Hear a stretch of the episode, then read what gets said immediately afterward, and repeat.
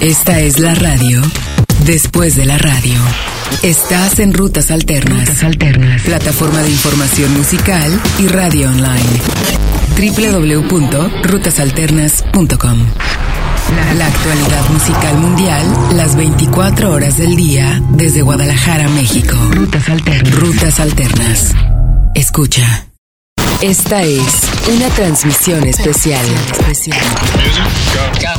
Rutas Alternas, presente en los lugares donde ocurre la ciudad. Las actividades que definen la identidad de la comunidad en viaje sonoro por la vía digital. Rutas Alternas. Escucha. Vive Latino 2020 llega los días 14 eh, y 15 de marzo y en esta edición una grata sorpresa será la presencia de 31 minutos, quienes además estarán los dos días del festival. Y en la línea telefónica tenemos a Pedro Peirano para conversar de este par de shows que va a dar 31 minutos en el Vive Latino. Pedro, ¿cómo estás? Muy bien, muy bien. Aquí estamos eh, preparándolo ya los últimos detalles del nuevo show que vamos a estrenar en, en Vive Latino. Así que entre nerviosos pero felices. ¿Cómo les llegó esta invitación? ¿Cómo recibieron la, la oportunidad de estar en el Vive? Bueno, increíble, o sea, lo encontramos una total irresponsabilidad de parte de la producción, pero bueno, que lo tenemos nosotros. y, y, creo que sí, eh, no, es fascinante, pues, imagínate. Eh, siempre nos planteamos no ser, desde que decidimos hacerlo en vivo, planteamos no hacer una obra musical típica para niños, sino que darle a los niños lo que fuera su primer concierto. Entonces sí nos sentimos un poco del mundo del rock, ¿no? claro. No, no, tan, tan de sorpresa no nos pide. No, y los músicos de la banda son todos, tienen sus propias bandas rockeras, entonces sí, no, nos sentimos muy, muy felices.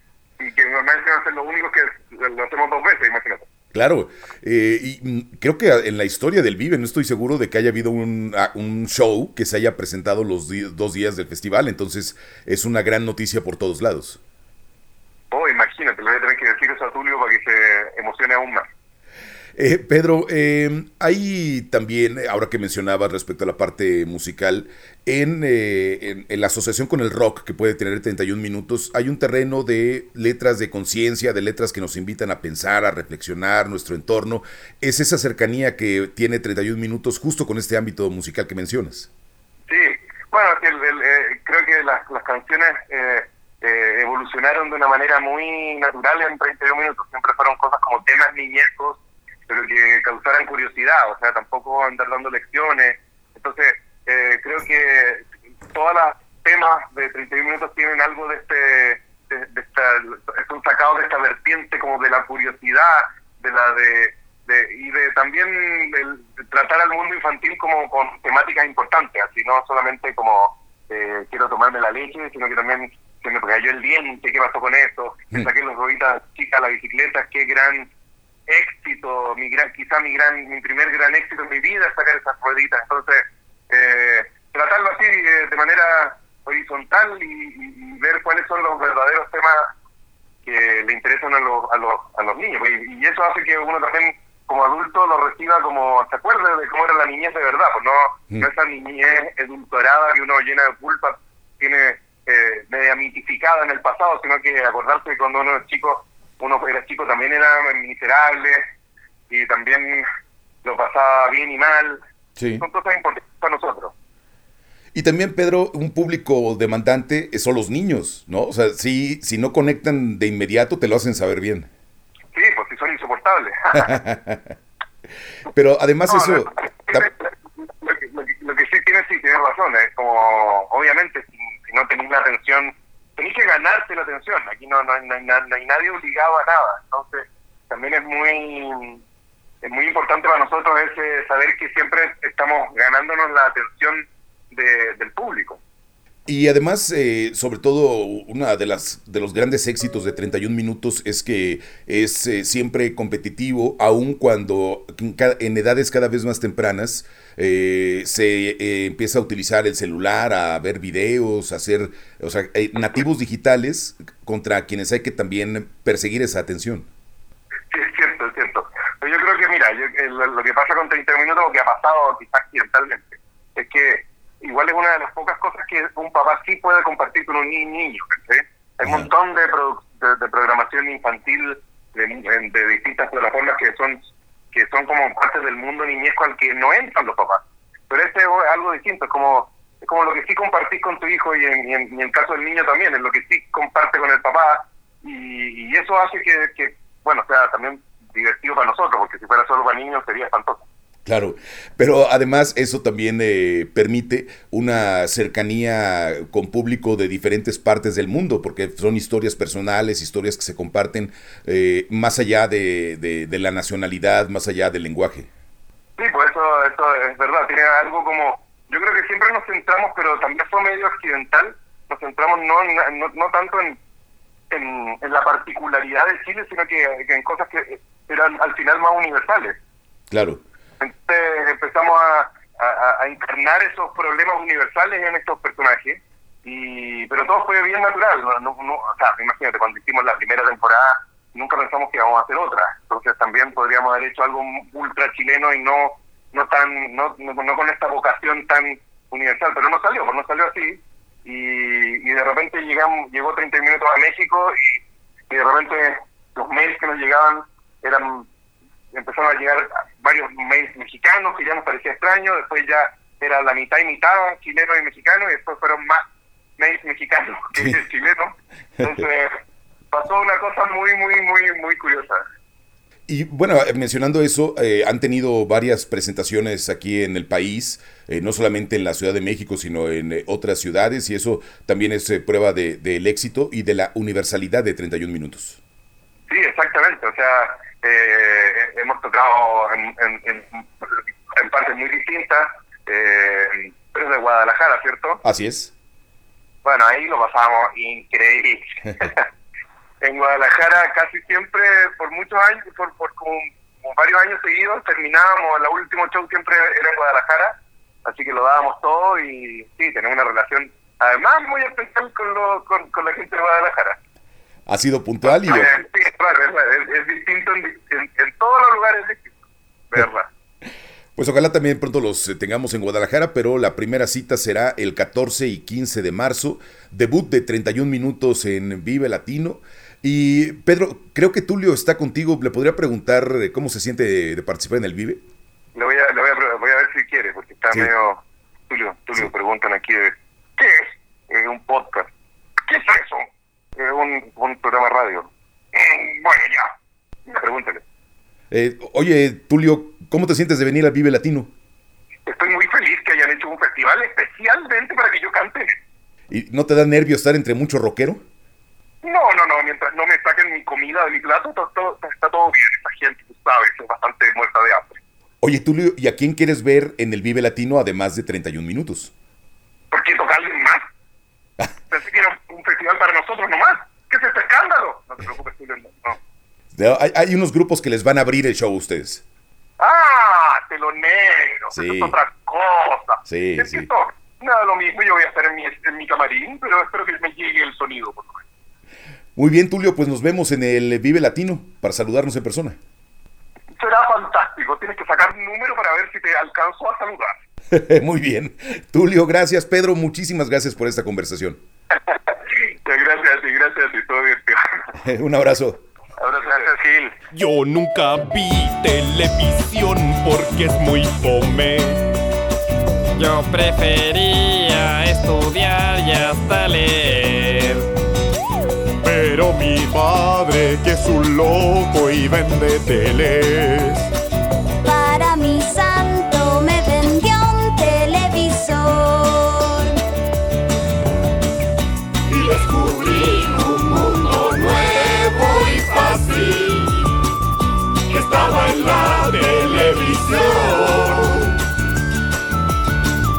No necesito amigos que me amen. Esa pantalla la que cumple esa función. Después de un tiempo engordé y me puse feo. Con el control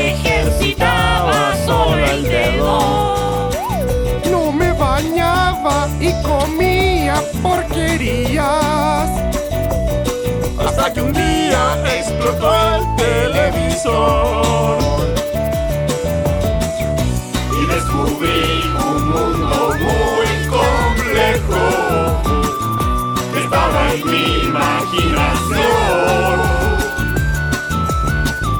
Le revendí la tele a mi trabajo, yo soy feliz y ahora creo en el amor. La la la la la la, la la la la la la, la la. Tanganiki, tangananananana, tangananica, tanganana. Yo pi pi pi pi pi, yo no no no no no, yo pino. Top top top top top top, top top top top top, top top.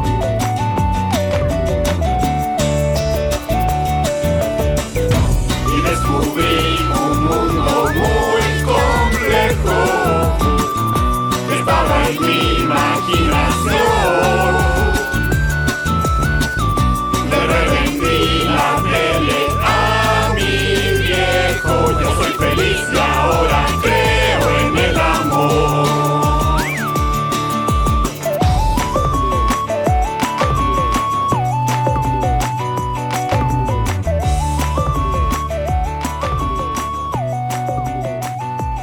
Rutas alternas. Los días 14 y 15 de marzo será la edición 21 del Festival Iberoamericano de Cultura Musical Vive Latino y desde España llegará Carlos Satnes para mostrar su trabajo sonoro en eh, Vive Latino. Tenemos en la línea telefónica a Carlos para conversar con él. Carlos, ¿cómo estás?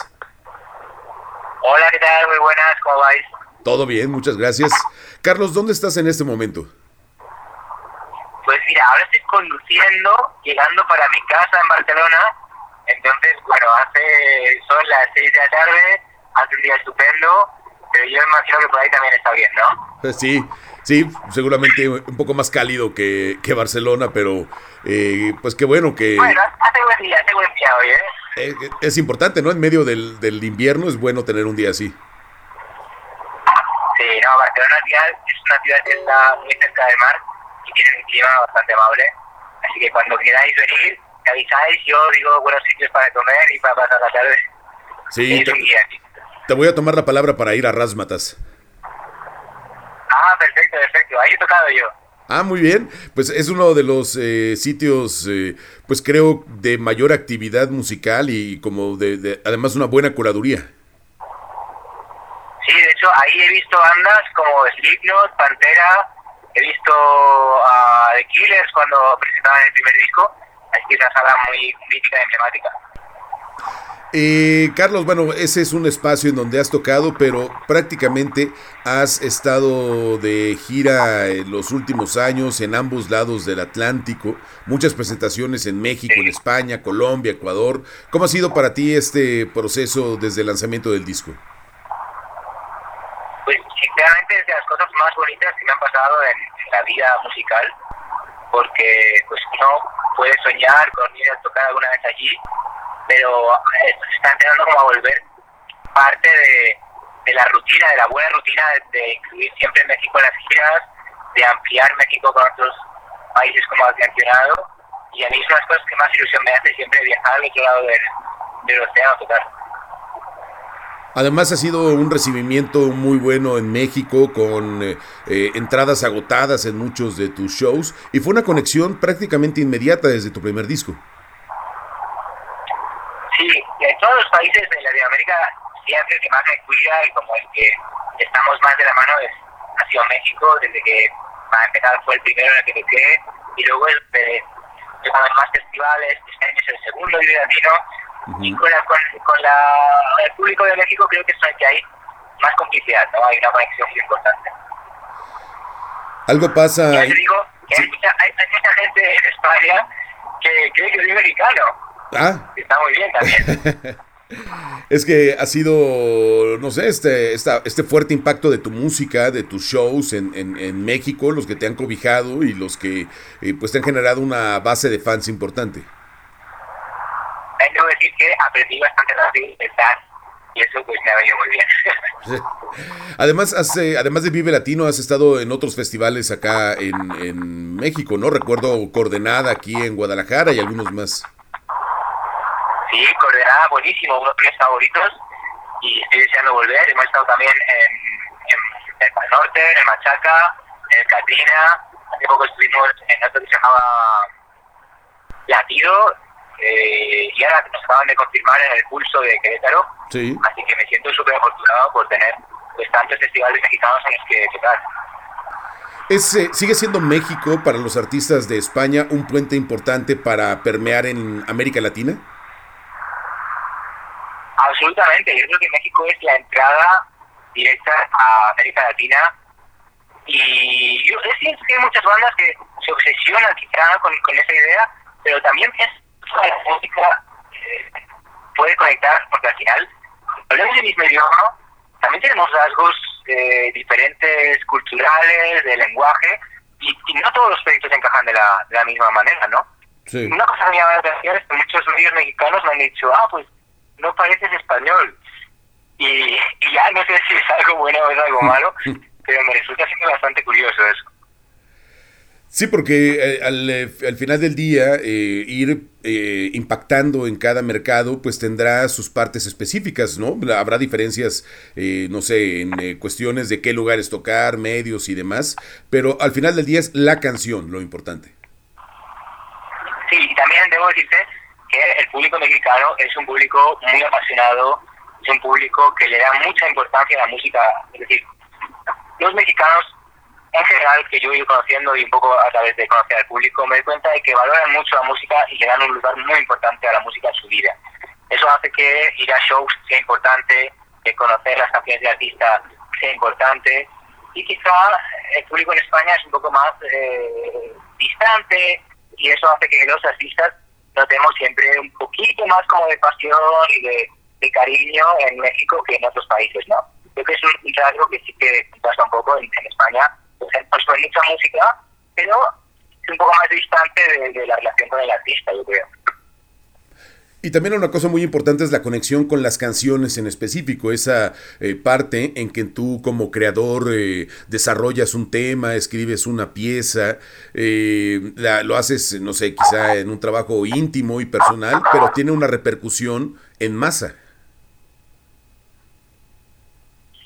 Sí, pero fíjate que normalmente yo cuando escribo canciones nunca pienso en cuándo las vaya a escuchar la gente y pienso más en hacer la canción que a mí me gusta, que hable de algo que me apetece, sea más ligero o sea más trascendental, que sea algo que a mí en ese momento me apetezca hacer.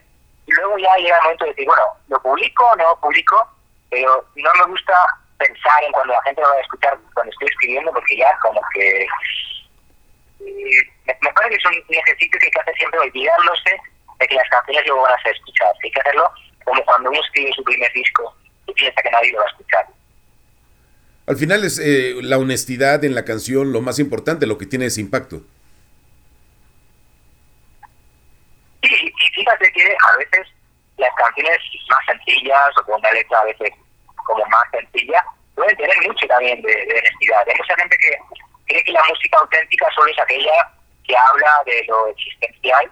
Y yo creo que también, en el momento en que vivimos ahora, hay muchos artistas tratando de hablar de cosas sencillas, pero con mucha, mucha, mucha naturalidad y con mucha personalidad. Y creo que eso es una cosa importante también, ¿no? Como que nos hace ser más naturales. A veces hablar de algo espontáneo nos hace ser más naturales que hablar de algo muy, muy pensado.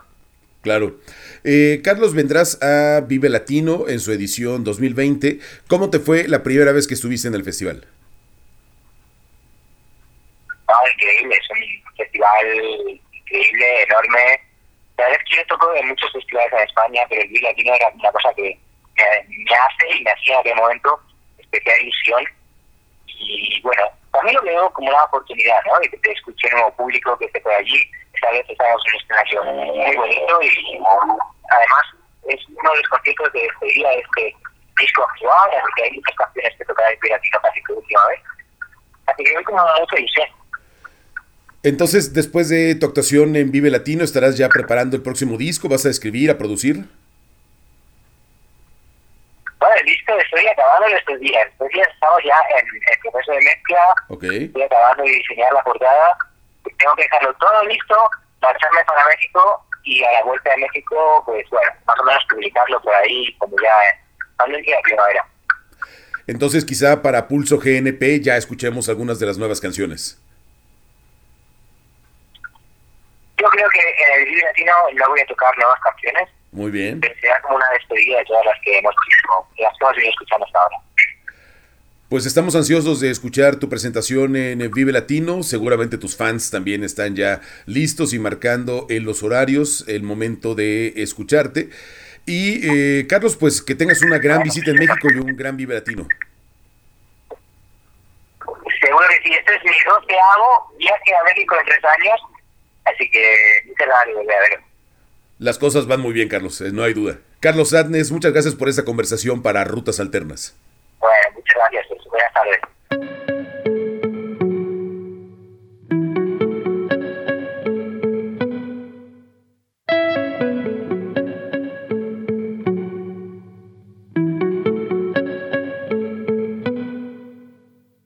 Mi mano está en el respiras aunque solo toque tus huesos. Si volvemos a conocernos, quiero repetir el momento, aprendérmelo de memoria para volver cuando yo quiera. Yo sé que el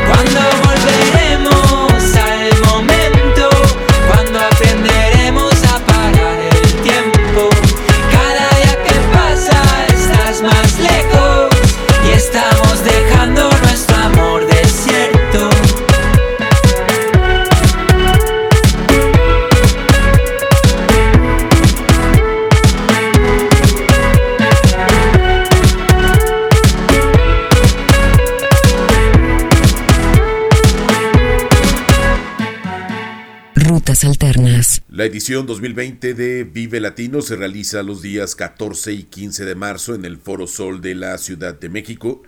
Una actividad que reúne talento nacional e internacional en una gran fiesta del rock particularmente hecho en nuestra región. Y el Cuarteto de Nos es uno de los actos invitados a la edición 2020 de Vive Latino. Tenemos el gusto de charlar vía telefónica con Roberto Mozo. Roberto, ¿cómo estás? Hola, ¿cómo estás? ¿Todo bien? Todo bien, muchas gracias. Muy bien, muy bien. ¿En dónde estás en este momento, Roberto? Estamos ahora, en Montevideo, estamos ahora, este, vinimos ahora hace un par de días de, unos shows ahí por Ecuador que estuvimos y estamos ahora acá en Montevideo en una hermosa tarde de, verano este, con calorcito y sol acá en Uruguay. Muy bien, Roberto. Pues el cuarteto de Nos regresa a eh, Vive Latino. Han tenido experiencias muy importantes, no solamente en el festival, sino en las visitas a México. Sí, sí, sí, sí. Mira, México ha sido un, un lugar para nosotros que, que fuera de Uruguay Argentina eh, estamos yendo ya hace más de 10 años y no te miento si te digo que estamos yendo un par de veces por año por lo menos, ¿viste? Allá, ¿no? Y en particular el Vive Latino fue uno de los primeros festivales que fuimos cuando, cuando empezamos nuestra nuestra experiencia internacional, digamos, es un lugar que, que conocemos muy bien y que ya, yo creo que debe ser la, cargando la cuenta, debe ser la cuarta o quinta vez que estamos en el festival, ¿no? Es eh, interesante en la historia del cuarteto de Nos, eh, esto, este espacio de tiempo desde su primera grabación hasta eh, su presencia en Latinoamérica, ¿no? O sea, pasó mucho tiempo, pero en realidad todo, lo, todo el material del cuarteto de Nos sigue siendo igual de vigente que cuando lo compusieron. Sí, es una historia muy, como vos, muy, peculiar la, del cuarteto, no es muy habitual, ¿viste? Sobre todo porque nos conocemos como una banda de amigos desde muy chicos, desde, pibes, como decimos acá, viste, que estábamos entrando en la secundaria, viste, con 13, 14 años de edad. Sí. Y ahí empezamos tímidamente, con un hobby, viste, como algo súper amateur, este, eh, con la música, paralelamente a lo, que fueron nuestros estudios, viste. Pues seguimos en nuestros estudios universitarios. Y con el correr del tiempo, bueno, la música nos fue nos fue ganando el espacio hasta absorberlo todo, ¿no? Y realmente eh, una primera etapa que tuvimos aquí en los años 90, que fue muy local acá en Uruguay, en Argentina, eh, a partir del 2006, cuando salió el disco raro, fue que explotó para fuera de frontera, digamos, y a partir de ahí, bueno, todos los integrantes de la banda nos, dedicamos exclusivamente a, al cuarteto y fue un cambio de vida radical desde ese momento, ¿no? que por suerte fue fue una experiencia preciosa que sigue siendo cada vez más ascendente. Claro. Y justo en, este crecimiento que ha tenido la banda, ¿cómo se han ido replanteando sus objetivos personales y profesionales con el pasar del tiempo y con eh, los logros que han conseguido? Sí, como decimos nosotros, nos, convertimos de una banda de, amigos de secundaria a, ser compañeros de trabajo, de amigos, digamos, ¿no? porque también en, todo el tema de lo que son decisiones grupales, familiares y todo eso involucra de, cuestiones, viste que por suerte, ya te digo, es un grupo humano súper lindo y súper fuerte que, que ha podido subsistir un montón de cosas en ese aspecto, ¿no? Entonces como que a veces esas prioridades, sobre todo la de estar mucho tiempo de gira fuera de Uruguay, porque vos sabés que Uruguay es un, mercado muy chiquito, un lugar muy chico para poder desarrollarse, de hecho son muy pocos los artistas uruguayos que han podido, se han podido trascender fuera de acá de Uruguay, eh, que son decisiones que, que, son muy fuertes de tomar. Yo creo que todo eso eh, de haber este, apostado por, por, por, por, por un público latinoamericano, viste, a largo plazo, sí. de un tiempo a esta parte dieron sus frutos. Yo creo que, bueno, México es un testigo muy, muy fuerte de eso. Roberto, es también interesante cómo la historia del cuarteto de Nos con México, eh, en cada visita les ha ido eh, permitiendo crecer con sus fans locales. Es decir, la primera vez vinieron quizás solo a la Ciudad de México, luego a dos ciudades, luego a cinco, ¿no? Han ido aumentando sus visitas a diferentes partes de la República Mexicana. Sí, sí, sí. y de hecho te digo que el, Vive Latino también es un como un medidor, viste, y un, mojón un poco que, muestra la historia de la, de la evolución de la banda, porque la primera vez que fuimos, que fue allá por el 2007, que recién había salido el disco raro nuestro y la, había poca gente que nos conocía, me acuerdo que tocamos un escenario súper chiquito, viste, a, las 4 de la tarde, viste, el rayo del sol, viste, poca gente, y a las pocas, a la tercera vez que fuimos ya estábamos cerrando el escenario B, viste, con, con, con 30.000 personas jodiendo todas las canciones, ¿no? Entonces como que cada ida, ya te digo, a México y en particular también a la Latino ha sido una cosa súper emotiva en cuanto al crecimiento de la banda. Y hoy también que vamos, recorremos nosotros muchas ciudades de México, ciudades más chicas obviamente, que, que a veces este son aforos re chiquitos que la gente los tiene ahí cerca, que es, como volver a tocar acá en Uruguay en los años 90 a veces pasa, ¿no? Sí. Entonces como que es, es, es, una especie de montaña rusa, viste, de, de, de emociones muy, muy fuerte, ¿no? ¿Qué tanto representó eh, México, la plataforma del país, para su expansión como agrupación hacia otras regiones de Latinoamérica? Y fue muy importante, nosotros, México fue el primer país fuera de acá del Río de la Plata, Uruguay Argentina, que no sé, está, bueno, Argentina es el lugar que, que cualquier artista uruguayo lo ve como un primer mercado grande, porque multiplicar por 20 eh, las posibilidades ¿viste? de expansión estando a, a, 40 minutos de avión, digamos, acá de Buenos Aires, de Montevideo. Pero ya, ya el, el, el, irse para lugares más lejanos como México implica, implica un montón de costos, ¿viste? se trata una banda este, con, con, con, con, varios componentes, con técnica este, importante, y fue una inversión, ¿viste? para nosotros. Y fue una inversión que cuando empezamos a ir, entramos a descubrir que, que fue un mundo nuevo que nos abrió, obviamente, de público mexicano, que, que, que, que decodificaba muy bien las canciones, ¿viste? Sobre todo nosotros pensamos que, sobre todo por las líricas de las canciones nuestras, ¿viste? Las letras que no son muy, muy, fáciles de digerir, digamos, son letras con mucha información y todo, este, descubrimos bueno que había un público fuera de acá de Uruguay y Argentina que, les encantaba las canciones. Y eso fue multiplicándose este, y replicamos un poco nuestra experiencia en México, en, Colombia, ¿viste? en Ecuador, en Perú, en esos lugares y, y, llevando cada vez más gente. Sobre todo un público muy joven también, está buenísimo eso. Eh, eso que mencionas de las letras del cuarteto de Nos es muy interesante porque a pesar, como dices, de toda la información que tienen, pues al final son experiencias vivenciales que estás transmitiendo con una identidad eh, muy particular y que son contagiosas en toda nuestra región. Sí, sí, sobre todo porque, viste, a mí yo digo que sobre que escribo las letras, me gusta como el poner, escribir personajes, viste, que, tengan mucho de real, pero que también sean como algo, viste, con, con varias capas de, sentido, digamos, de vos poder decodificar la canción de varias, con varias lecturas diferentes, ¿no? También tiene mucho de, carga social, viste, yo creo que muchos personajes la gente empatiza porque, porque bueno, tiene muchísimo de lo que es la realidad actual, mundial y latinoamericana en particular, viste. Sí.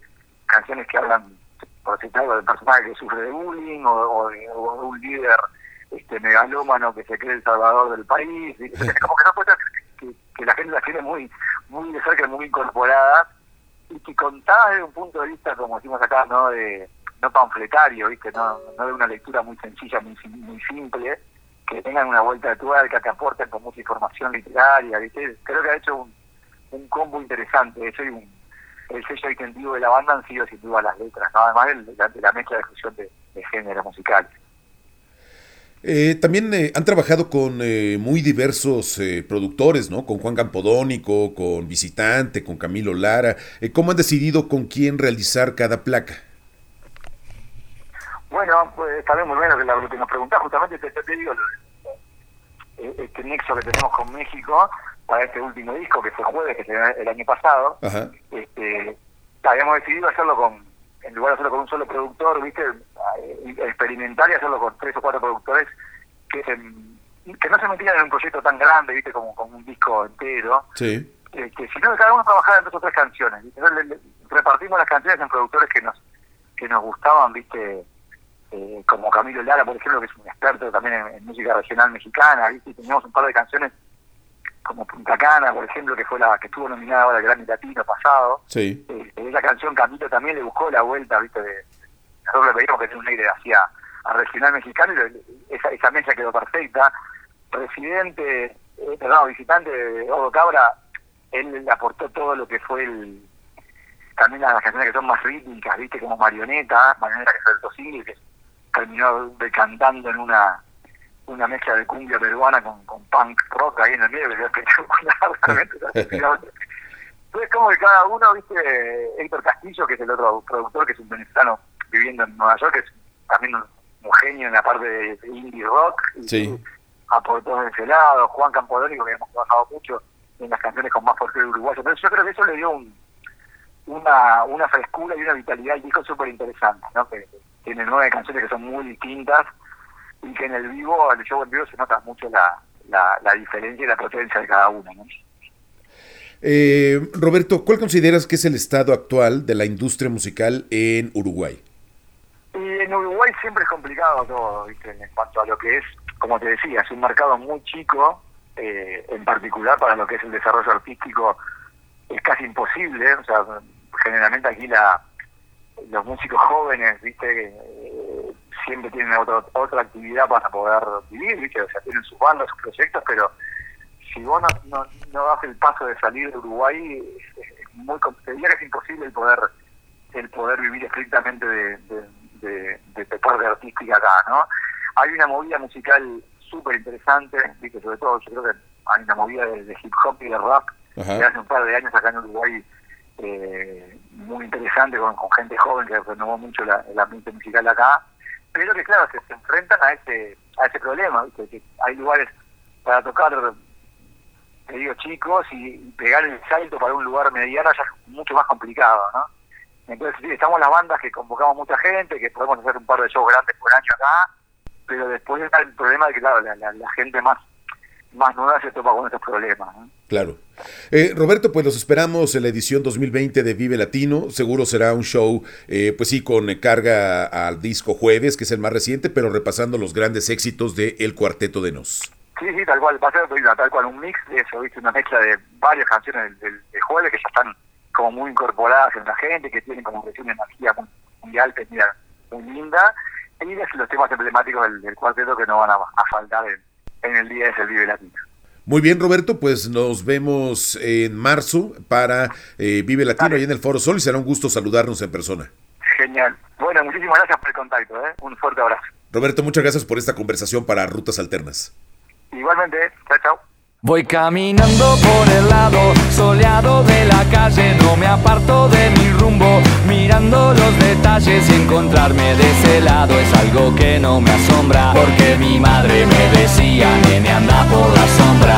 Camino sin apuro y el sol está caliente, no me importa que me griten ni me llamen los de enfrente que me observan y me hacen así con el dedo y yo doy vuelta la cabeza y me hago el que no los veo.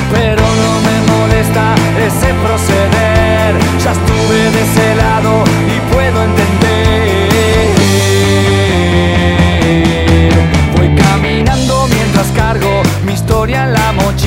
a veces no puedo ver con tanta luz que me encandila y si no quiero que descubran que ando meditabundo me pongo mis lentes negros y me meto en mi mundo. Elijo una canción y la pongo a sonar y subo el volumen en mi auricular. Y aunque no me da miedo a pasar ni a regresar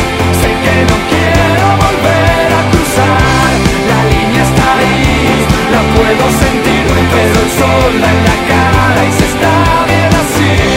Sé dónde estoy sé dónde voy pero reconozco lo débil que soy. Mejor insistir en volver a vivir en lugares en donde aún ha sido feliz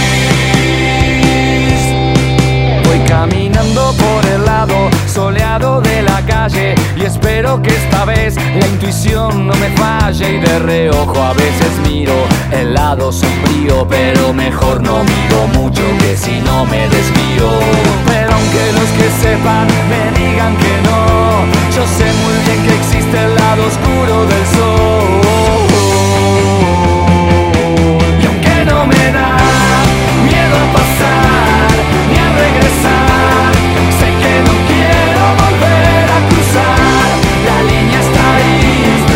la puedo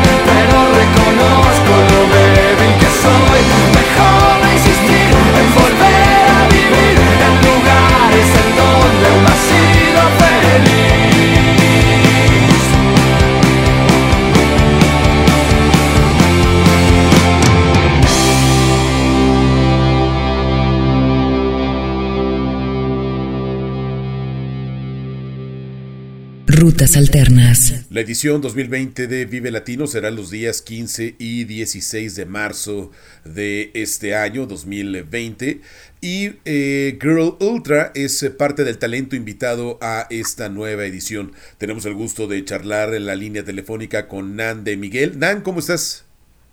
Hola, hola, muy bien. ¿Y tú? Todo bien, muchas gracias.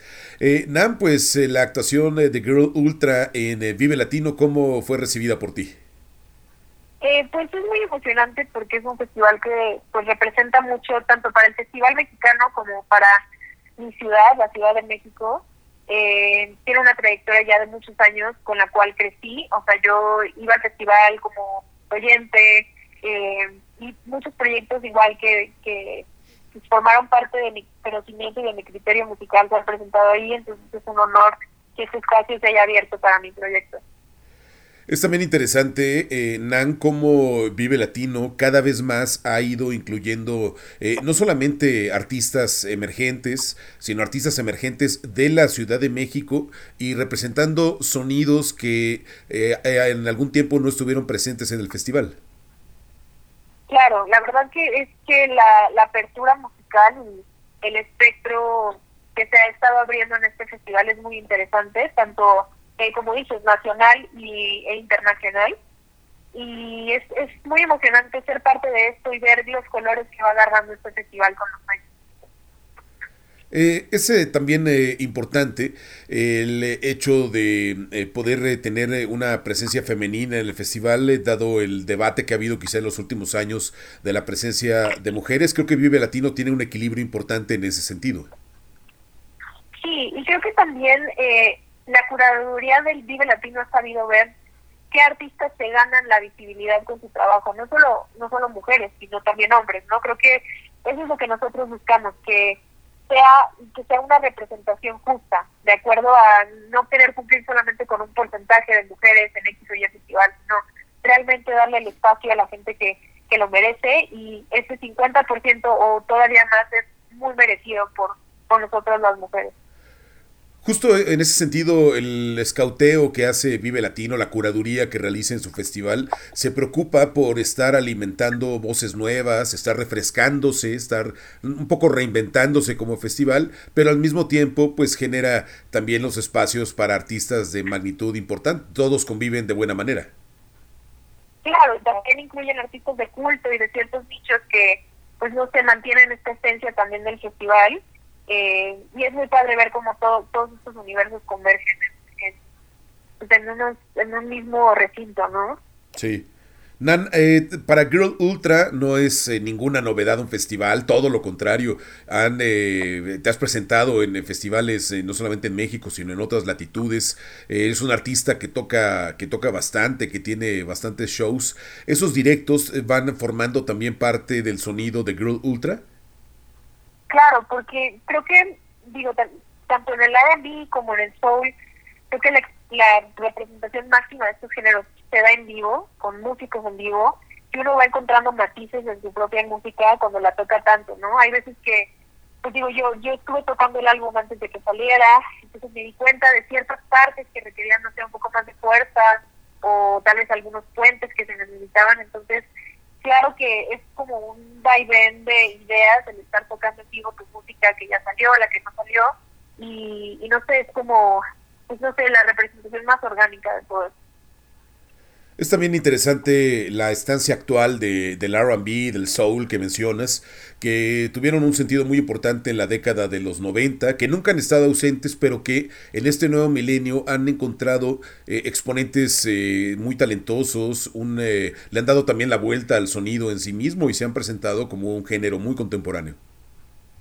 Claro, pues mira, yo, yo la verdad eh, me he dado la tarea de realmente entender qué hizo el R&B por mi país en su momento y creo que sí estuvo súper infiltrado en la cultura pop desde los ochentas, creo que desde todo este espectro R&B, desde el New Jack Swing hasta el soul, eh, todos estos colores podría decirse, eh, pues infiltró hasta la música de Luis Miguel, tiene un par de tracks de New Jack Swing, Emanuel, hasta OV7, eh, Sin Bandera, ¿no? Toda esta música que escuchamos aquí en español, en nuestro idioma, Sí. realmente sí, sí, sí se influenció hasta visualmente de pues esta cultura del R&B que pues está sucediendo en Norteamérica.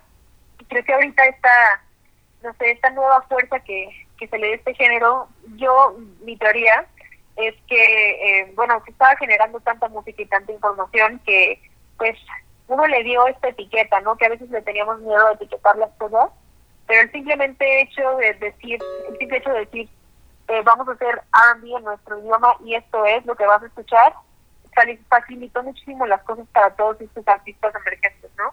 Entonces, creo que eh, creo que eso es lo que le ha, le ha hecho ganar eh, un lugar también y también la constancia de, de todos los proyectos, ¿no? Creo que pues todos los los artistas de R&B en español ahorita no han quitado el dedo del renglón y no han dejado de trabajar y las cosas están surgiendo en equipos, en pequeños equipos, y es muy interesante ver cómo está creciendo en todo, ¿no? Hay gente haciendo R&B en Argentina, hay gente en Chile, hay gente en España, en Madrid, en Barcelona, hay gente en Guadalajara, hay una zona en Monterrey, entonces se, está empezando a ver eh, pues una forma en todo esto, ¿no? Eh, Nan, eh, también eh, eh, me gustaría que nos platicaras un poco respecto a la parte del estudio. ¿En qué está actualmente Girl Ultra? Eh, bueno, ahorita liberé mi primer álbum de larga duración de estudio En, a finales del año pasado y ahora lo voy a empezar a purear. Pero musicalmente ahorita estoy haciendo, colaborando con muchos amigos, haciendo música. Quiero liberar un par de canciones, tal vez un álbum este año no, pero lo voy a empezar a trabajar. Eh, y es muy emocionante, eh, pues no sé, ver a, qué te lleva la música, ¿no? Creo que este año quiero hacer música y después decidir qué, qué va a suceder con ello. Ahora que mencionas de las colaboraciones, tú has realizado ya bastantes y con diversos artistas. ¿Qué es lo que buscas en una colaboración, tanto aportar como que te aporte a ti? Eh, pues busco como cualquier artista, yo creo que un, un nivel de conexión alto, no sé, como un nivel de empatía entre, entre artistas. Eh, y no sé, creo que busco también aprender, ¿no? O sea, lo que más me gusta de, de meterme en un estudio con, con algún amigo o con alguien totalmente desconocido es pues, esta emoción de qué me va a enseñar, ¿no? Simplemente observar y escuchar. Entonces, no sé, creo que eso es lo que lo que más me gusta de, de colaborar y, pues claro, el resultado. Y a partir del lanzamiento del disco el año pasado, 2020 también presenta para ti eh, muchas participaciones en festivales y muchos shows propios, ¿correcto? Así es. ¿Qué es lo que estás preparando como montaje en el escenario? Eh, pues es un show bastante orgánico, es un show eh, con, con toda mi banda con la que he estado tureando desde el año, desde hace un par de años. Muchos invitados, amigos, pues no sé, cómo esta expresión orgánica de, del álbum, ¿no? Versiones largas, versiones más cortas. Me gusta jugar mucho con eso, ¿no? Y este y pues eso, o sea, realmente ver la parte más honesta de mí sobre el escenario, ver a este personaje que Girl Ultra y, y pues de eso va el live show, la verdad. ¿Estás preparando algo especial para Vive Latino? Porque, bueno, juegas de local, ¿no? Y Vive Latino es un festival que en su esencia eh, facilita la colaboración entre artistas sobre el escenario, presentar estas, estos momentos únicos, ¿no? Estas eh, circunstancias que te permite el radicar en una ciudad como la Ciudad de México. Claro, pues la verdad es que es, es muy padre estar en mi ciudad y rodeada de tantos amigos en este tipo de festivales y la verdad sí tengo un par de colaboraciones ahí pensadas. Ojalá que puedan, no le voy, no voy a decir nombres para no comprometerlos a nadie. no, que, sea, que sea una sorpresa para todos, ¿no? Sí, claro. Entonces, pues no sé, es muy emocionante saber que vamos a estar todos ahí y que se presta este tipo de convivencia, ¿no? Entonces, pues probablemente van a haber varias sorpresas por ahí pues estamos ya ansiosos de que sea Vive Latino y de escuchar la presentación de Girl Ultra en esta edición 2020. Eh, tu disco está en plataformas digitales, ¿también eh, lo pensaste de manera física, en vinilo o en CD? Eh, usualmente hago mercancía para cuando tureo, entonces probablemente cuando anuncie unas fechas por ahí voy a llevar voy a llevar álbum y probablemente lo pongo también en internet, pero todavía no está, todavía está en streaming nada más. Ok, muy bien. ¿Para Vive Latino habrá alguna algo en mira? Eh, lo voy a pensar, ya me, hiciste pensar. muy bien, para llevarnos eh, dinero extra y comprar tu disco en vinilo si es que está. Muy bien. Perfecto, pues eh, que todo vaya muy bien y nos vemos en eh, Vive Latino. Muchas gracias, Gil. Un abrazo. Dan de Miguel eh, de Girl Ultra, muchas gracias por esta charla para Rutas Alternas.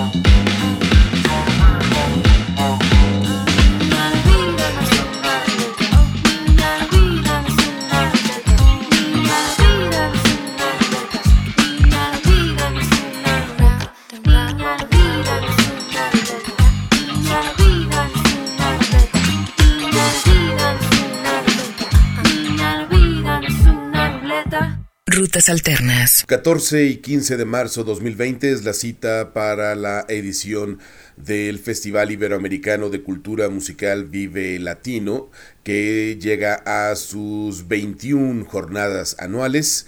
Leiva es invitado para este festival, para la edición 2020 de Vive Latino, y tenemos el gusto de charlar con Miguel eh, Conejo Torres.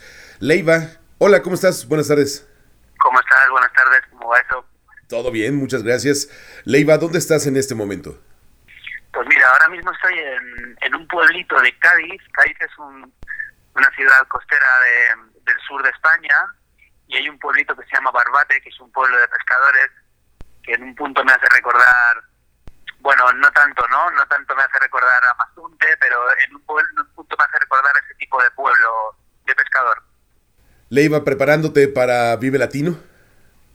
Sí, bueno, pues estamos ahí mm, empezando a pensar en el repertorio, eh, generar un repertorio que haremos por primera vez, ya que, bueno, pues es un público nuevo y hay que pensar en un, en un público que principalmente no va a verte a ti, ¿no? Hay una parte del público que viene a verte a ti, pero hay un público que mayormente va a ver a otras bandas, por lo tanto, pues pensando en un, en un repertorio con ilusión y con, bueno, pues con mucho respeto y, y la verdad muy honrado de que cuenten con nosotros un festival tan mítico donde donde han pisado escenario bandas de, de muchísimos amigos. Llevo muchos amigos llevan diciéndome mucho tiempo que tenía que estar por ahí, así que ando con mucha ilusión. Sí, es eh, algo que había tardado un poco en llegar para Leiva, ¿no? La actuación en Vive Latino y llega con tu cuarto disco en estudio que publicaste el año pasado llamado Nuclear. Sí, bueno, a mí me gusta que las cosas ocurran de manera orgánica y natural. Siento que en el momento eh, que el Vive Latino contará con nosotros cuando ellos consideraran que era el momento, si ellos han considerado que era ahora, lo recibo con ilusión, con alegría y, yo creo que en un momento muy bueno de banda, con la banda muy engrasada, venimos de haber hecho 50 shows en España con Nuclear y la banda está en un momento espectacular, o sea que siento que es siento que es el, el momento, ¿no? Para presentar Nuclear en México y es y tengo mucho sentimiento de gratitud. ¿Cómo ha sido el recibimiento de tu parte eh, eh, con esta invitación al Vive? ¿Cómo fue que, te llegó la, la, noticia? ¿Cómo la estás metabolizando?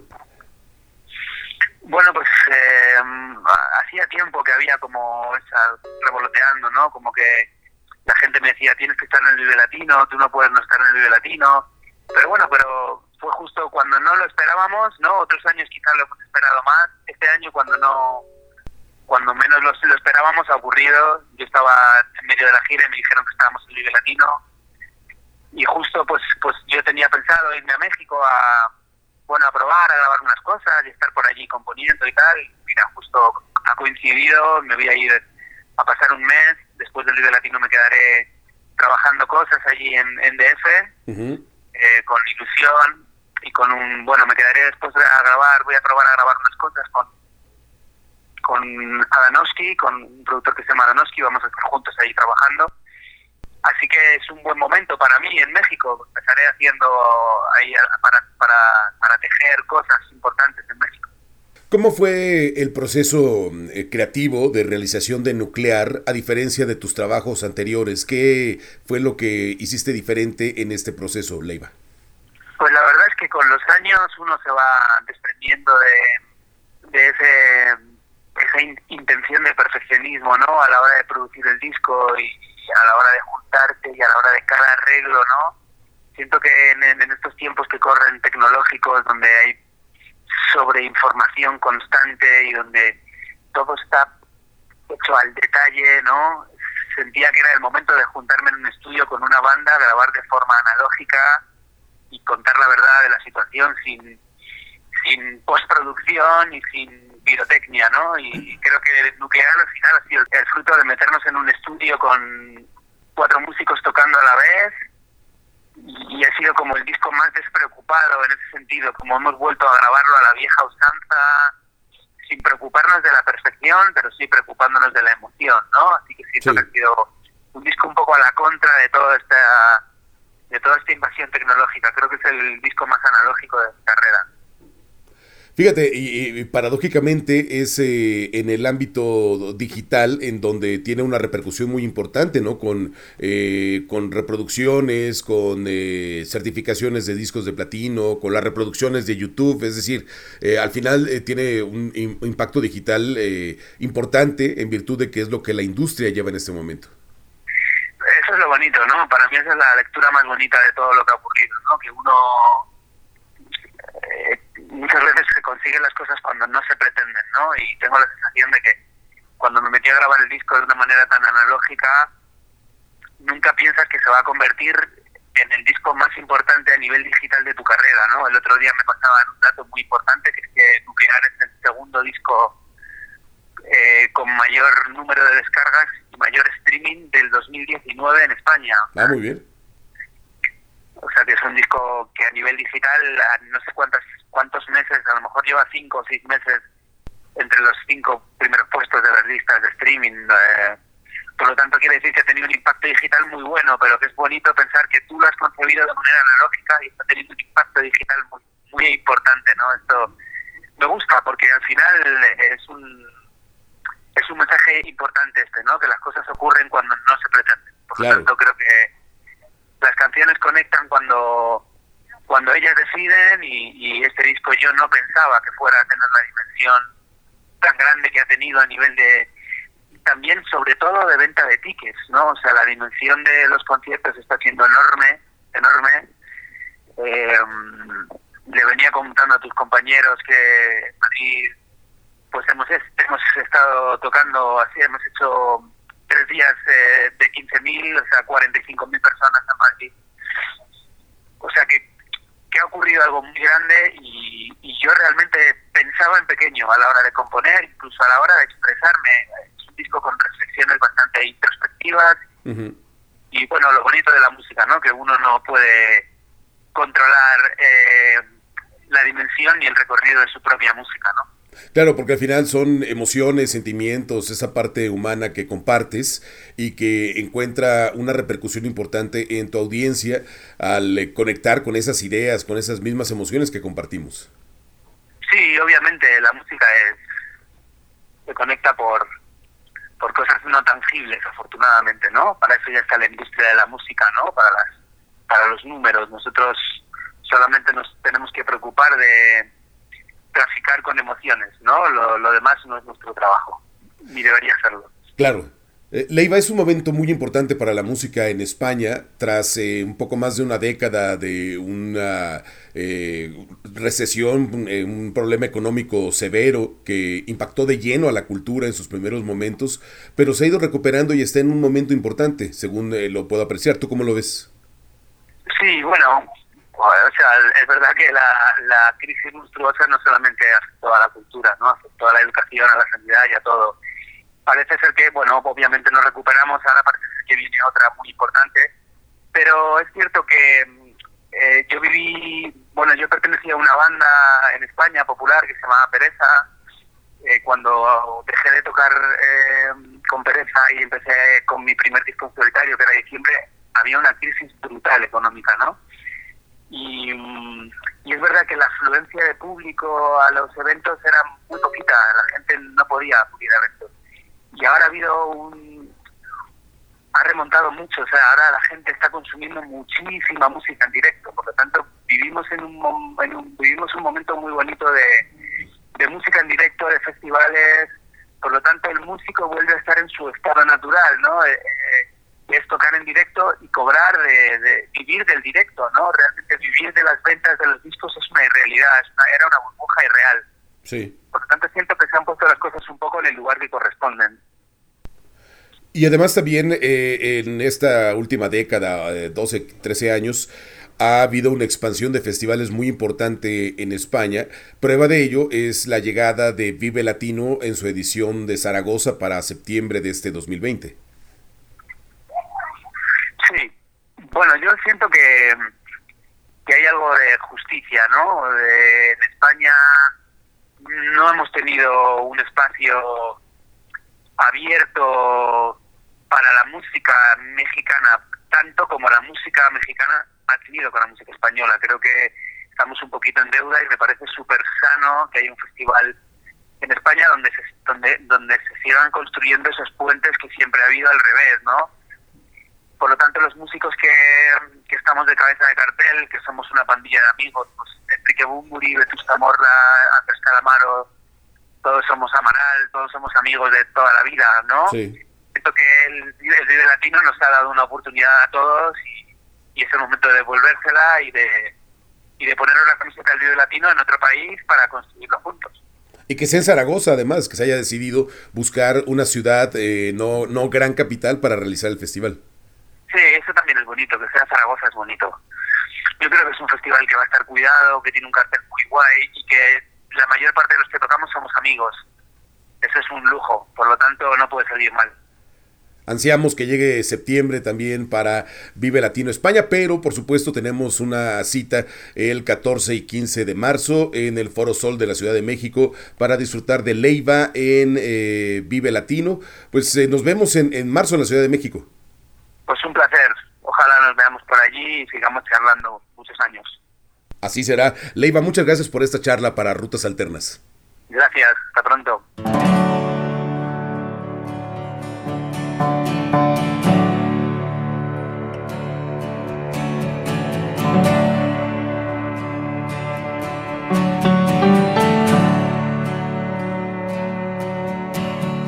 Cuando no encontramos la velocidad y las piernas se clavan.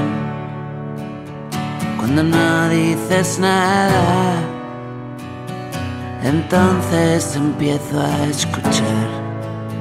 Cuando no has tenido la oportunidad y las gafas se empañan cuando vamos de cara. Entonces echamos a andar. Sueño con estar por encima de todo, por debajo de tu falda, con la noche llena de luz y tu voz pausada, y tu voz pausada. Hoy he sentido la con toda la fuerza, las luces apagadas y las piernas abiertas.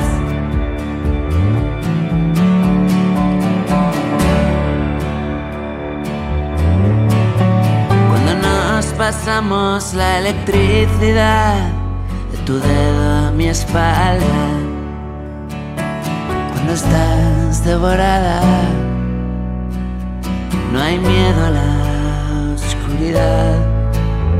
Cuando no temamos a lo que vendrá y bajemos la espada.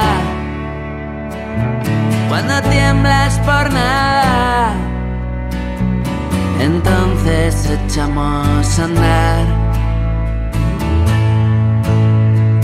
Sueño con estar por encima de todo, por debajo de tu falda, con la noche llena de luz y tu voz pausada, y tu voz pausada.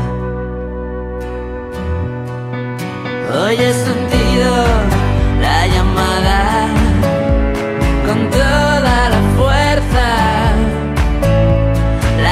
las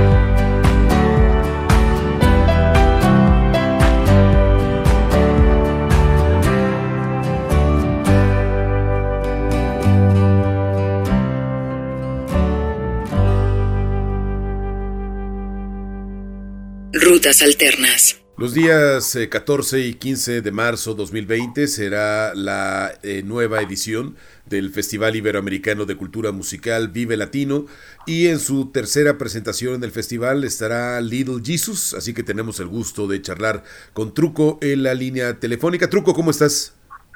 Hola, muy bien, muchas gracias. Pues llega su tercer Vive Latino, ¿correcto? Así es, va a ser nuestro tercer Vive Latino. Han sido estos tres en poco menos de 10 años. ¿Qué representa para ustedes como banda participar en un festival de esta magnitud? Pues la verdad siempre es muy emocionante eh, tocar en un festival de música y pues qué mejor que el Vive Latino, que es un festival con el que nosotros como, como amantes de la música crecimos escuchando, crecimos yendo, eh, vimos cómo ha crecido el festival y pues ahora ser parte de él como talento significa mucho para nosotros. Ya en un en un ter- en una tercera presentación nuestra eh, con tres discos ya de estudio pues muy emocionados. Vamos a dar un gran show vamos a dar un show nuevo grande y que esperemos que toda la gente lo disfrute mucho. Ahora que mencionas lo de los discos truco, ¿qué tan eh, diferente fue el proceso creativo en la realización de Norte a diferencia de Disco de Oro?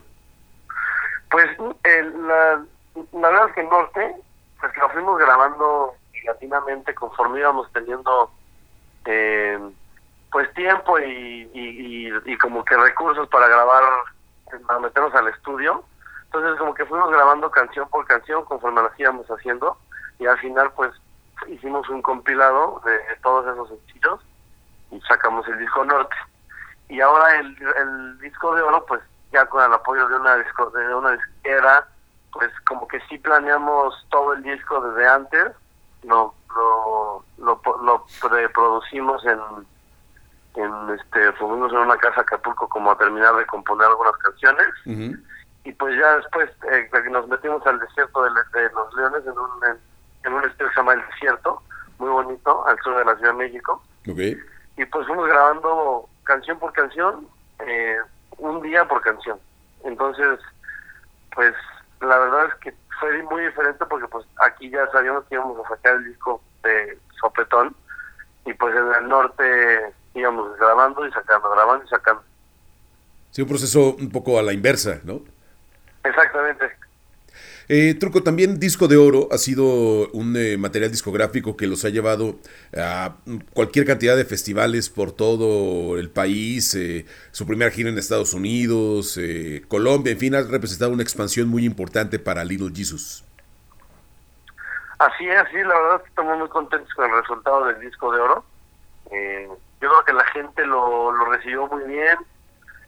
Eh, ya, ya no es bueno, como si como es costumbre de nosotros, la gente no esperaba lo mismo. Entonces, yo creo que quedó satisfecha en que una vez más, como que mostramos una un cambio en, las canciones, este, involucramos algunos géneros nuevos, eh, dimos un, un guiño al pasado del norte con algunas canciones. Entonces yo creo que sí, por eso es que ha sido también recibido en- tanto en México como en Latinoamérica y Estados Unidos este, este nuevo disco de oro. También el hecho de las actuaciones en festivales eh, les permite eh, eventualmente regresar a varias ciudades eh, de la República Mexicana y de otras latitudes eh, después de este eh, primer encuentro que pueda haber con el público en un festival, queda este antecedente.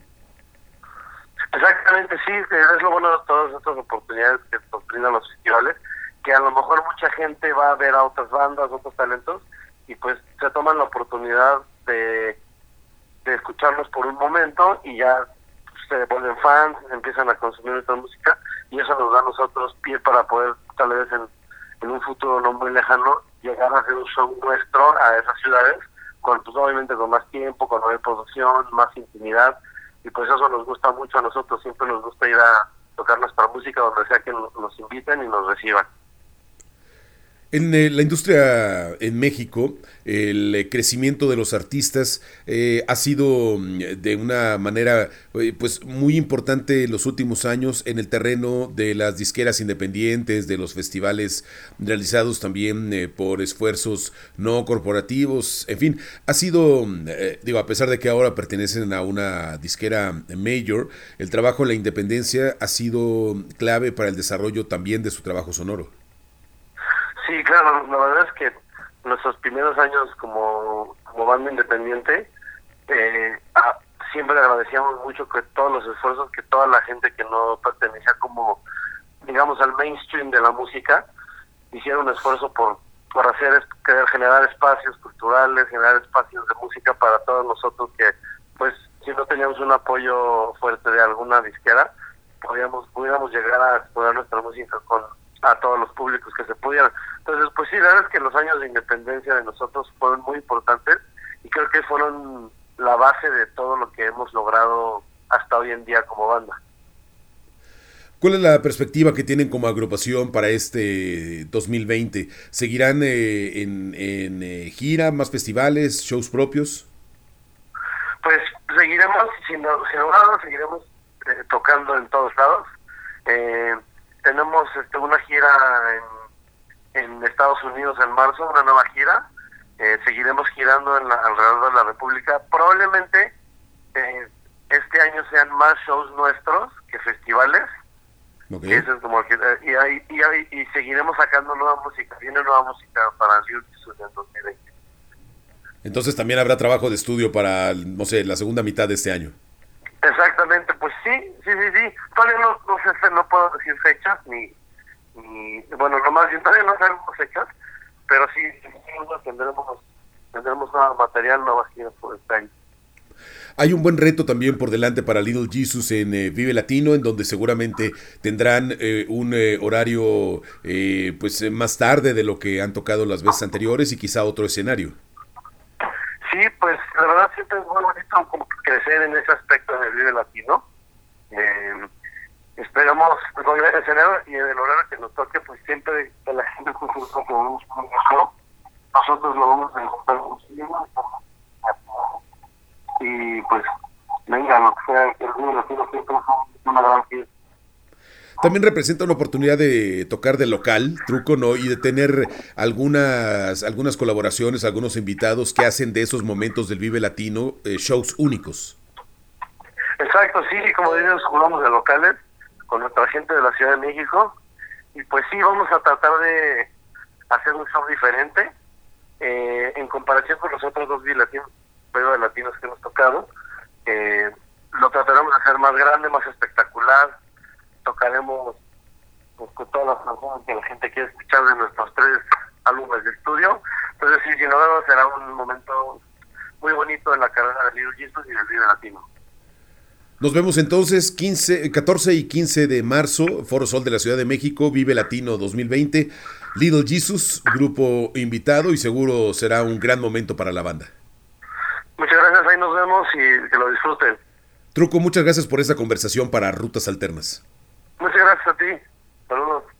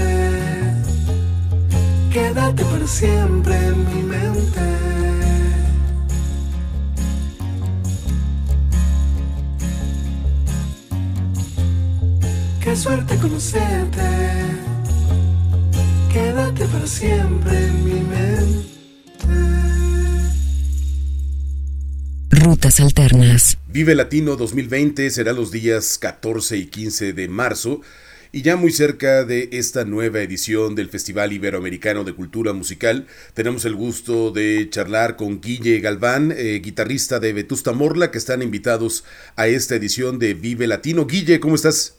¿Qué tal? ¿Cómo están? Muy bien. Mucho gusto de hablar con ustedes desde Madrid. El gusto siempre es nuestro. Entonces, en casa ahorita, Guille. Bueno, cerca, estoy por la calle, pero cerca de casa, sí, por Madrid. Muy bien, Guille. Ha sido eh, estos últimos años, a partir del lanzamiento de mismo sitio, distinto lugar, una bola de nieve impresionante para Vetusta Morla. ¿Cómo han hecho ustedes para ir eh, materializando y, y pensando en eh, estos nuevos objetivos a partir de todo lo que han conseguido con ese disco? Bueno, es verdad que, que con mismo sitio y distinto lugar ha habido un, un crecimiento, sobre todo en Latinoamérica, ¿no? Muy grande. Y, mm, pero también es algo que, que veníamos trabajando desde, desde antes, ¿no? Llevamos eh, ya mucho tiempo juntos, llevamos más de 10 años girando por Latinoamérica. Y, y es cierto que con esta última gira, pues eh, digamos que todo ha, como, como bien decías, ¿no? Con el símil de la bola de nieve, pues ha, ha crecido todo como, como exponencialmente, ¿no?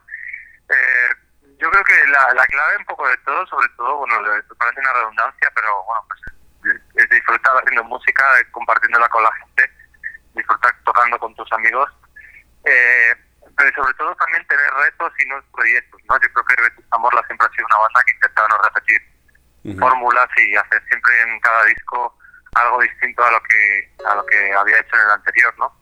Y, y eh, bueno, pues paralelamente a todo el trabajo de la gira y de y de la, bueno pues de, los nuevos formatos de, de- show, porque no es igual girar en Europa que girar en festivales en Latinoamérica o, en otros lugares, ¿no? Pues pues también vamos dándole vueltas a cosas, ¿no? Y bueno, pues nos llevan a, a alguna como, como el, el disco nuevo que sacaremos en un mes, ¿no? El de MCDL. Es una especie de experimento también, ¿no? Que nos, nos permite como transformar las canciones, ¿no? Ya que tocas ese punto, Guille, platícanos de estas reversiones que harán de las canciones de mismo sitio, distinto lugar. ¿Cómo pensaron esta nueva propuesta sonora de sus propios temas? Sí, bueno, es algo que venimos haciendo casi todas las giras. El, cada las giras son largas y siempre hay ocasión de hacer, eh, bueno, pues eh, repensadas de las canciones. Las giras, las canciones evolucionan, son, son entes vivos y, y hay formatos donde no puedes tocar las canciones de la misma manera en la que las tocas en el escenario, ¿no? Entonces siempre tenemos momentos o conciertos o, temporadas en las que tocamos las canciones de otra manera, pero nunca habíamos tenido la, la, oportunidad de grabarlas. Y en este disco dijimos que era como el... venía todo como bastante a huevo, ¿no? Porque, porque bueno, tal y como se llamaba el disco, mismo sitio, lugar, como mirar las cosas de, de distintos... Una, una cosa con distintas miradas y, y nos, nos quisimos poner en ese, en ese punto de composición donde dice, bueno, es que la canción no hubiera sido aquí si hubieran tomado otras decisiones, ¿no? Y, y dijimos, pues vamos a, vamos a volver a la preproducción del disco y vamos a hacerlo de esta manera.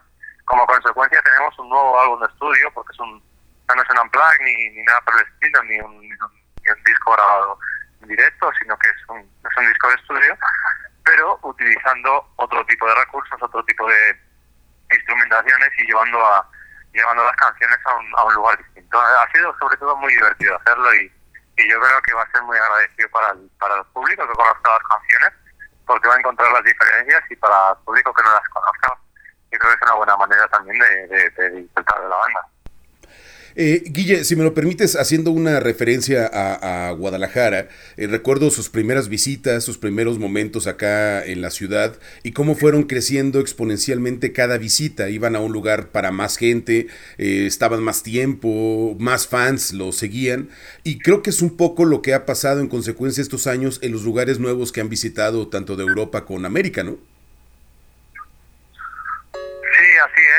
Bueno, no deja de ser lo mismo que pasó en España, lo que pasó es que en España pasó distanciado en el tiempo y, y en España íbamos mucho a cada sitio, ¿no? En Latinoamérica al final pues tenemos que ir una vez o dos al año, pero no podemos estar tocando cada tres meses, ¿no? Claro. Y es, boni- es bonito también ver que, que estamos en un sitio privilegiado habiendo pasado por todos los escalones de la escalera, ¿no? O sea, no, no hemos tenido, otras carreras a lo mejor son más rápidas o más fulgurantes, pero pero yo creo que nosotros cada paso que hemos dado ha sido habiendo apoyado bien el, el escalón anterior y eso nos ha permitido hacer desde salas muy pequeñitas hacer las salas más grandes, hacer festivales medianos, festivales grandes, festivales gigantes como Vidatino o en Guadalajara, pues desde el Rock por la Vida hemos hecho el Barra Americano, hemos hecho el Telmex, hemos hecho con los Zoe, hemos hecho el Diana, ¿no? Sí. O sea, que, hemos- que conocemos de cada ciudad un poco como todos sus estratos en el sentido musical de la palabra y de, de los shows. Y yo creo que eso también nos hace valorar más el poder llegar a ser cabezas de carteles de, de festivales, ¿no? O de tener un lugar privilegiado en el Latino ahora que vamos, ¿no? Sí. Y, y nos hace sentir pues muy contentos con el trabajo de todo el equipo y muy honrados también por sobre todo tener un espacio y un lugar en, en toda la comunidad rock latino que es importantísima. Y hablando justo de Vive Latino, será su quinta participación este 2020. Y ahora que justo como dices, vienen con, un, eh, con una eh, como cabeza de cartel, como una de las bandas importantes de esta edición, ¿qué plantean para poner sobre el escenario al tener ya esa responsabilidad? Bueno, estamos haciendo un, todavía no hemos empezado a preparar el, show del Vive Latino porque estamos armando la gira de, de de- de- aquí en España, en Europa y, y, y lo que haremos será eh, llevar también sabiendo lo que es el Vive Latino, que es un festival rockero y, y con el que no contamos con demasiado tiempo eh, de show, porque son shows cortitos de 50 minutos, una hora, eh, lo, lo basaremos y iremos a, a, a, las guitarras, a la electricidad, al ritmo y a, y a intentar hacer un show eh, lo más eh, intenso que podamos desde el minuto cero, ¿no? ¿También eh, será otra gira igual de extensa que la que acaban de finalizar en diciembre pasado? No, va a ser la, la gira de MCDL del disco nuevo. Ajá. Va a ser va a ser cortita, va a ser casi como un epílogo de, de, de la gira de este lugar Ok. y, y, nos, y nos tendrá ocupados hasta junio y, y luego pues si, ah, pues, si, mira, si, si hubiera suerte se pudiera llevar a Latinoamérica sería fantástico pero pero pero de momento no está programado hacerlo por allá o sea que es algo que vamos a hacer aquí en unas poquitas fechas y, y ya veremos si podemos hacerlo ya en otoño pero la idea es también parar para para trabajar en material nuevo a partir del otoño Claro. Eh, será entonces eh, Vive Latino el, el momento justo para verlos aquí en México con esta eh, nueva gira con un momento estelar en esta edición del festival. Y hablando de eso, Guille, será la primera edición de Vive Latino en España en septiembre y ustedes también están invitados. Sí, eso es.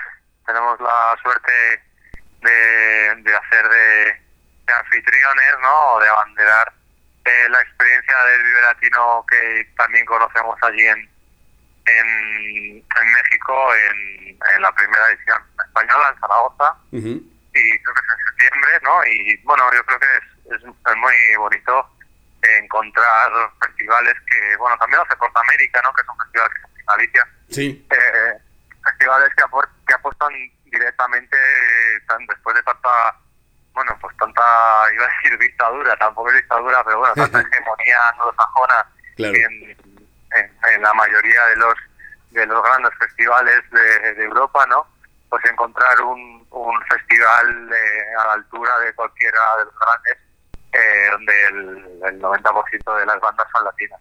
Claro, eh, sí, como dices, en casi todos los festivales eh, en España, de los, de los grandes, de los major, hay bandas nacionales, pero justo Portamérica y ahora Vive Latino serán los que lleven la bandera del rock hecho en Hispanoamérica.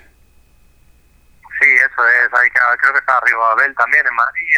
Hay algunas cositas, algunas propuestas, pero pero yo creo que ya son muchos años y muchas bandas estando a un nivel tan alto como muchas de las internacionales eh, anglosajonas que, que vienen al resto de festivales y yo creo que es, un, es una bonita manera de demostrar que, que la música latina y el rock latino en, en el contexto en el contexto más amplio de la palabra pues, pues está está a la gran ligas Sin duda. Guille, pues tenemos una cita 14 y 15 de marzo para ver a Vetusta Morla en la edición 2020 de Vive Latino. fenomenal allí nos vemos muchas gracias por por llamar y ojalá podamos vo- volver pronto a Guadalajara Ojalá y será un gusto saludarnos en persona en Vive Latino. Guille, muchas gracias por esta conversación para Rutas Alternas. genial un abrazo a todos ustedes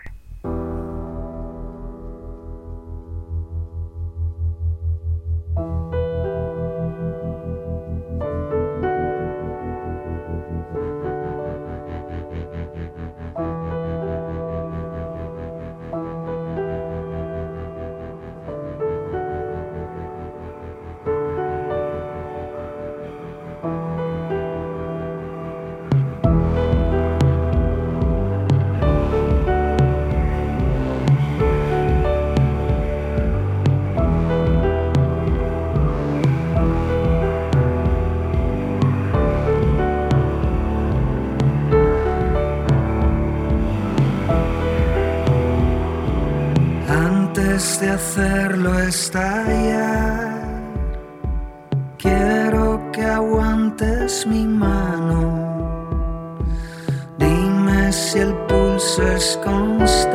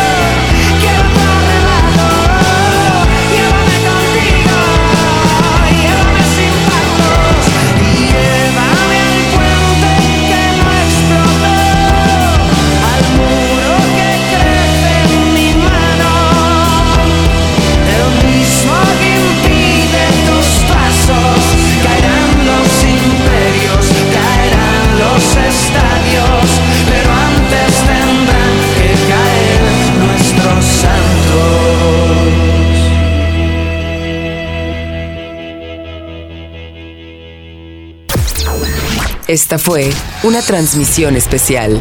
Rutas Alternas te invita a continuar la conversación en redes sociales y a seguir el viaje sonoro por la vía digital. Rutas Alternas. Escucha. Esta es la radio después de la radio. Estás en Rutas Alternas. Rutas Alternas. Plataforma de información musical y radio online. www.rutasalternas.com. La actualidad musical mundial, las 24 horas del día, desde Guadalajara, México. Rutas Alternas. Rutas Alternas. Escucha.